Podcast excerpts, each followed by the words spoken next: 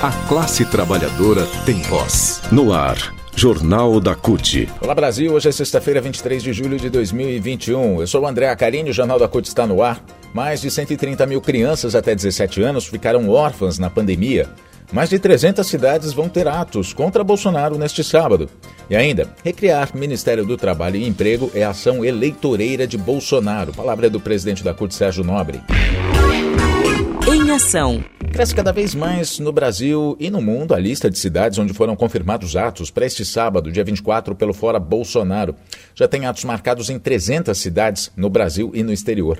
Uma das organizadoras dos atos pelo impeachment de Bolsonaro, junto com as frentes Brasil Popular e Povo Sem Medo, a CUT reafirma as bandeiras de luta prioritárias da central que devem ser associadas pela militância, trabalhadores, ao movimento Fora Bolsonaro e seu governo.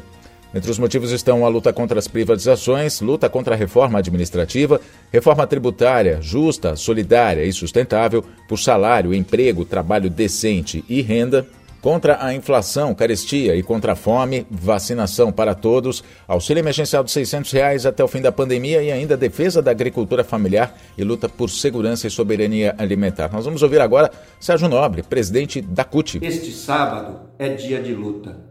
Este sábado é dia de manifestação em todo o país. O momento é muito, muito grave. Bolsonaro cometeu crime de corrupção que a CPI da Covid está demonstrando agora. Além do genocídio premeditado, Bolsonaro e seu governo é um governo corrupto, que em qualquer lugar do planeta já teria sofrido impeachment. Então, os crimes estão claros. O que falta agora é a população na rua exigindo o fim do governo Bolsonaro e o seu impeachment.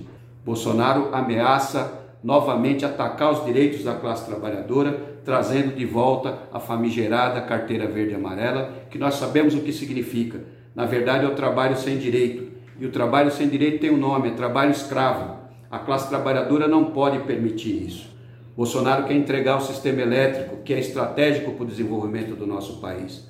Bolsonaro quer privatizar os Correios, o Banco do Brasil, a Caixa Econômica, e todos nós sabemos a importância que as empresas públicas têm no desenvolvimento do nosso país. Então, a nossa tarefa, companheiros e companheiras, é engrossar as mobilizações que vão acontecer nos 27 estados, não só nas capitais, mas também no interior. A CUT também orienta a atenção total para evitar a disseminação do novo coronavírus. Fique atento.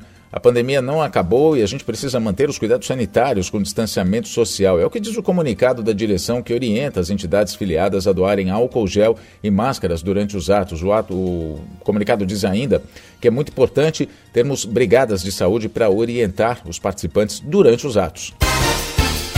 Direitos. Jair Bolsonaro anunciou a possibilidade de recriar o Ministério do Trabalho e Emprego, o MTE, extinto por ele mesmo em 2019 ao anunciar a composição do seu ministério em seu primeiro ano de governo. Pela primeira vez no Brasil, então, desde 1930, o país havia deixado de ter um ministério com foco no trabalho. Mas agora, diante das pesquisas eleitorais que apontam Lula como favorito às eleições presidenciais e para dar mais espaço ao seu grupo político formado por parlamentares do Centrão, Bolsonaro planeja fazer uma reforma ministerial, retirando da economia tanto as pastas do trabalho como a da Previdência. O mais cotado para assumir o novo ministério é Onix Lorenzoni, que hoje ocupa a Secretaria-Geral da Presidência.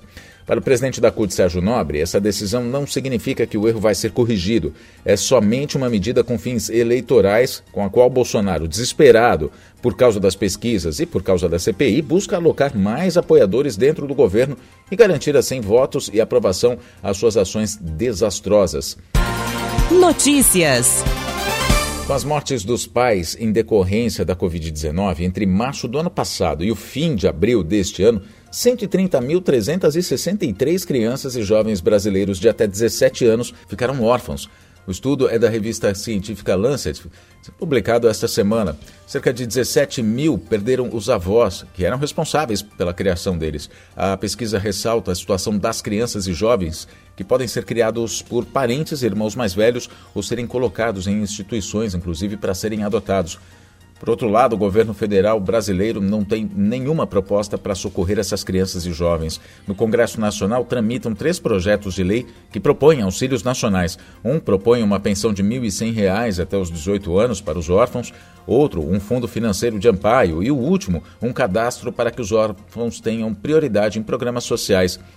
No Nordeste brasileiro, governadores já se anteciparam e criaram um programa que prevê um pagamento de 500 reais para esse jovem.